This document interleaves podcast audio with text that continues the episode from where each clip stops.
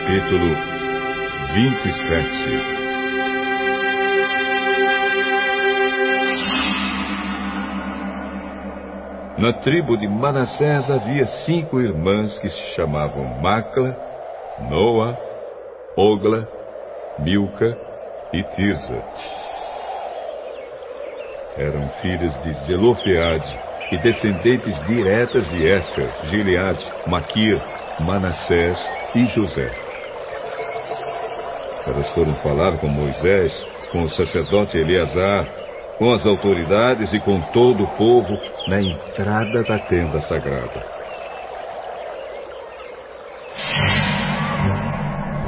O nosso pai morreu no deserto e não deixou filhos homens.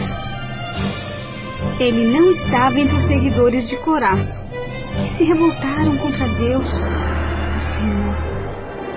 Não é justo que o nome do nosso pai desapareça do meio do seu grupo de família só porque não teve nenhum filho homem. Dê uma propriedade para nós entre os parentes do nosso pai.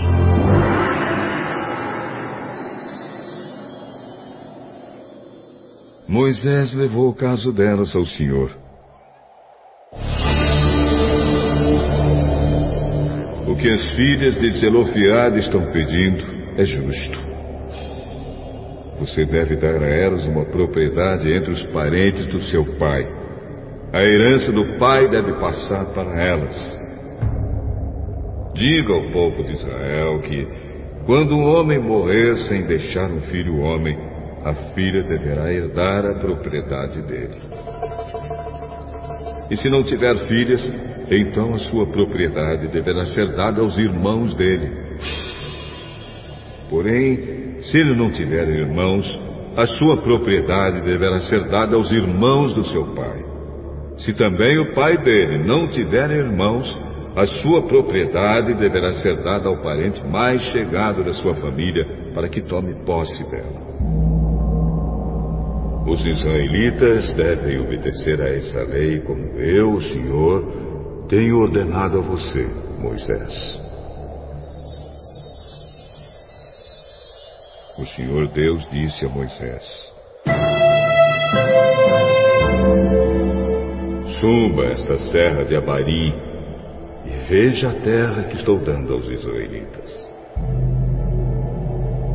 Depois de ter visto, você morrerá.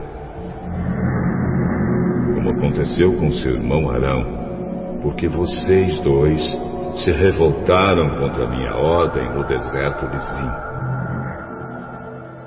Quando todo o povo se queixava contra mim em Meribá, vocês não quiseram reconhecer diante deles o meu santo poder.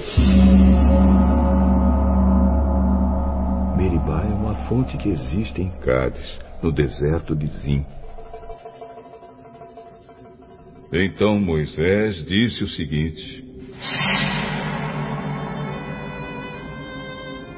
Ó oh, Senhor Deus, que dás vida a todos.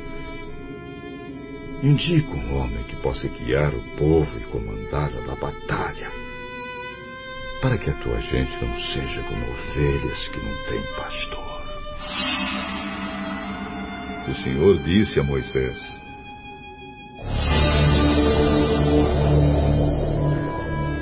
Chame Josué, filho de Num, que é um homem competente e põe as mãos sobre ele. Assim você estará dando a ele uma parte da sua autoridade, para que todo o povo de Israel obedeça a ele. Faça com que ele fique diante do sacerdote Eleazar e diante de todo o povo, e ali você o apresentará como aquele que vai ficar no seu lugar. Ele dependerá do sacerdote Eleazar que lhe ensinará a minha vontade por meio do Urim e do Tumim. Deste modo, Eleazar guiará Josué e todo o povo de Israel em tudo o que tiverem de fazer.